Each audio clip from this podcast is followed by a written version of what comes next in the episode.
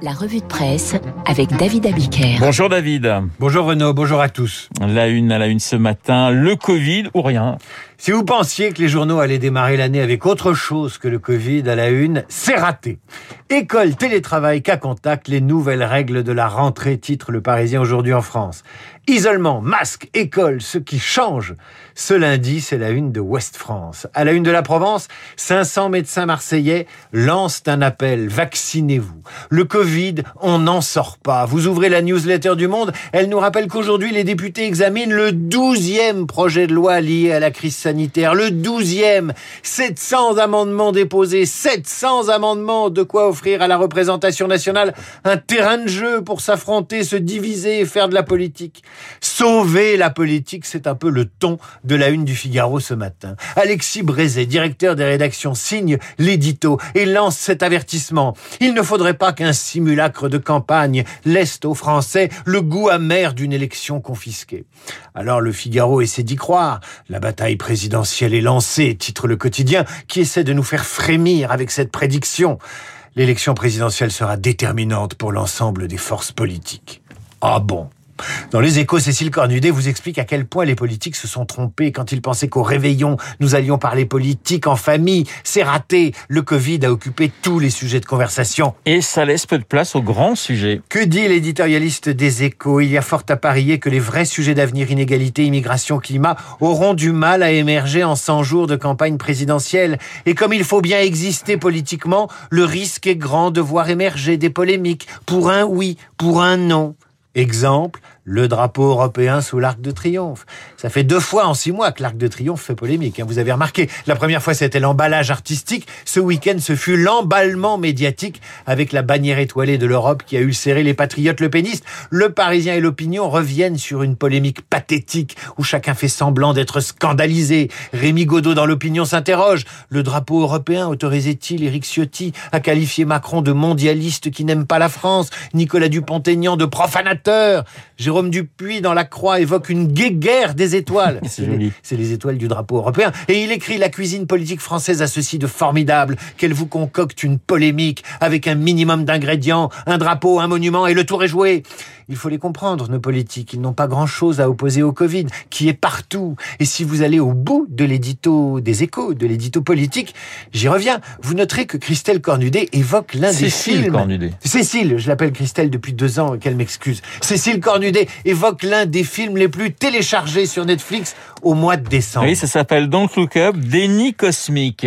Cécile Cornudet parle du film satire d'un monde politico-médiatique aveuglé par le court terme et le dérisoire. Tiens, tiens, je vous résume l'histoire. Deux scientifiques interprétés par Leonardo DiCaprio et Jennifer Lawrence découvrent qu'une comète va percuter la Terre dans les six mois, provoquant probablement la fin de l'espèce humaine.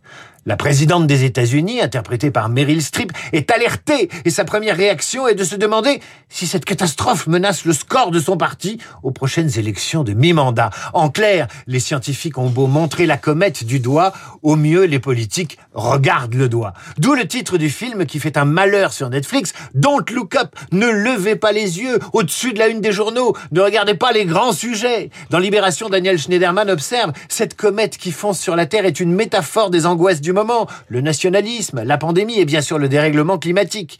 Malgré ces dangers qui menacent, eh bien comme dans le film, les politiques visent l'élection présidentielle. Et je le répète, à l'occasion de l'examen du douzième projet de loi sur la crise sanitaire, les députés ont déposé plus de 700 amendements. Faut bien s'occuper. Et pourtant, les politiques agissent, mais il faut bien lire les journaux, David. Bah oui, vos journaux vous expliquent quand même ce matin tout ce qui a changé côté Covid. Il y a plein de choses à partir d'aujourd'hui. Ah, parmi, et parmi lesquelles euh, mesures on va trouver cette curieuse mise à l'amende des entreprises qui ne joueront pas le jeu du protocole sanitaire. Attention, le gouvernement a déposé vendredi un amendement parmi les 700 dont je viens de vous parler, qui vise à infliger aux entreprises qui ne respectent pas la règle une amende de 1000 euros et plus par salarié qui ne respecterait pas le protocole. Et là, je vous lis un extrait de l'interview d'Elisabeth Borne dans Les Échos ce matin. La ministre du Travail explique Comment l'amende va s'imposer rappelle d'abord ce qui se faisait jusqu'à présent, on dirait un sketch de Coluche.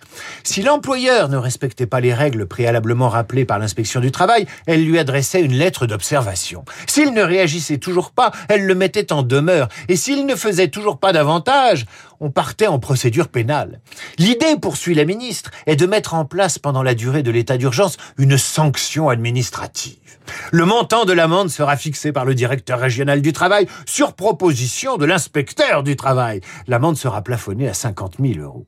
On devine déjà l'usine à gaz, tout ça pour un nombre d'entreprises en contravention avec les règlements dont le nombre est assez réduit de l'aveu même de la ministre dans les échos.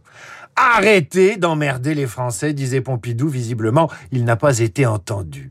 Et puisqu'on parle d'usine à gaz, l'amende que tout le monde attendait depuis longtemps arrive enfin en expérimentation, hélas. Le premier radar mesurant le bruit des motos et motocyclettes trafiquées sera inauguré demain matin dans la haute vallée de Chevreuse dans les Yvelines. L'amende pour les deux roues trop bruyants sera de 135 euros. J'allais dire 135 euros seulement. Les verbalisations ne commenceront hélas que dans le courant de l'année 2022. Enfin une amende utile. La seule question est pourquoi si tard?